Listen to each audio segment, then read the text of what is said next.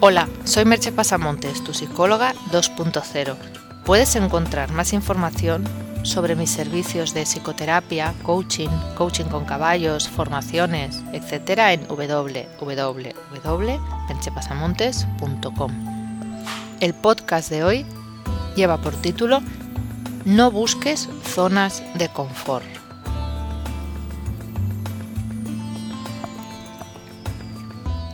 Se habla mucho de abandonar nuestra zona de confort, pero se habla menos del hecho de no buscar una. Sí, es un poco lo mismo. Pero si abandonar nuestra zona de confort es ya difícil, no buscar una es todavía más complicado, pues la mayoría de las veces cuando lo hacemos es algo que nos pasa inadvertido. Porque además, no siempre es obvio que se puede convertir en una zona de confort, y hay muchas cosas que lo hacen. Veamos algún ejemplo. Cuando hace ya algunos años acabé la carrera, tenía claro que quería dedicarme a la psicología, que no había estudiado por el mero hecho de tener estudios, sino para ejercer mi profesión. Trabajar de psicólogo no es tan sencillo como pudiera parecer, pues terminas los estudios con una experiencia mínima y casi todos los puestos de trabajo requieren algo de experiencia para poderse realizar. Además, no suelen abundar las ofertas para trabajar de psicólogo, Dadas estas circunstancias, lo más práctico era ir trabajando de otras cosas mientras no llegase la oportunidad, porque además en aquella época sin Internet montártelo por tu cuenta era casi imposible, a no ser que tuvieras, eh, qué sé yo, que tu hermano fuera psiquiatra o tu padre o algo por el estilo, si no era muy difícil. Para conseguir ese objetivo hubo un par de cosas que tuve claras. Coger cualquier trabajo que estuviera mínimamente relacionado con la psicología, aunque se ganara menos y no hiciera de psicólogo, porque era una manera de obtener esa experiencia que me faltaba, y si realizaba otros trabajos que fueran cosas provisionales. Por provisionales entendía yo trabajos en que no fuera fácil hacer una carrera profesional, que se acabaran un poco en sí mismos. Algo que yo había observado y que el tiempo me ha confirmado es que si al acabar la carrera te metes en un trabajo distinto a tu profesión pero que tenga una remuneración interesante y en el que puedas progresar, es muy fácil que acabes en él por muchos años. Sin darte ni cuenta, te has creado una zona de confort. No era tu intención de inicio, pero el día a día te ha llevado a ello, y cada vez hace más difícil que renuncies a cambio de algo incierto. Muchas de las zonas de confort en las que vivimos hoy en día empezaron no siéndolo.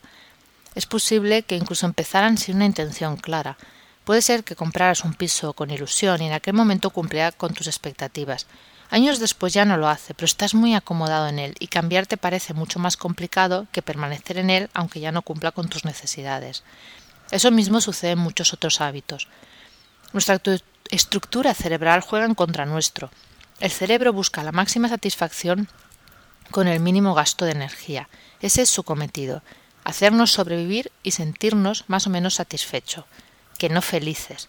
Todo ello con los mínimos recursos posibles. Y es algo que el cerebro hace bastante bien. Si a eso le sumamos la aversión al cambio, ya que para cambiar hay que aprender cosas nuevas y gastar energía, ya tenemos todos los ingredientes necesarios para acomodarnos con facilidad. No se puede negar que hay personas con mayor tendencia a acomodarse que otras, pero en general todos pecamos un poco de eso. Por ello, si te conoces un poco bien, puedes anticipar cuándo vas a meterte en algo que se convertirá casi seguro en una zona de confort y tomar algunas precauciones. En mi caso fue no buscar alternativas profesionales que pudieran competir en atractivo con la psicología. No digo que no hubieran sido tal vez una buena opción, pero si tenía que llegar ese caso, que fuera después de probar lo que quería hacer de veras. Claro que la propia profesión también se puede convertir en una zona de comodidad, pero no se trata de no tener ninguna, sino de, no tener aquellas que en realidad no te gustan o te limitan. Si estás bien en tu profesión, si te gusta tu casa, si estás bien con tu pareja, si disfrutas con el deporte que practicas, no hay por qué cambiarlo. Salir de la zona de confort no tiene por qué convertirse en una obsesión ni en una obligación.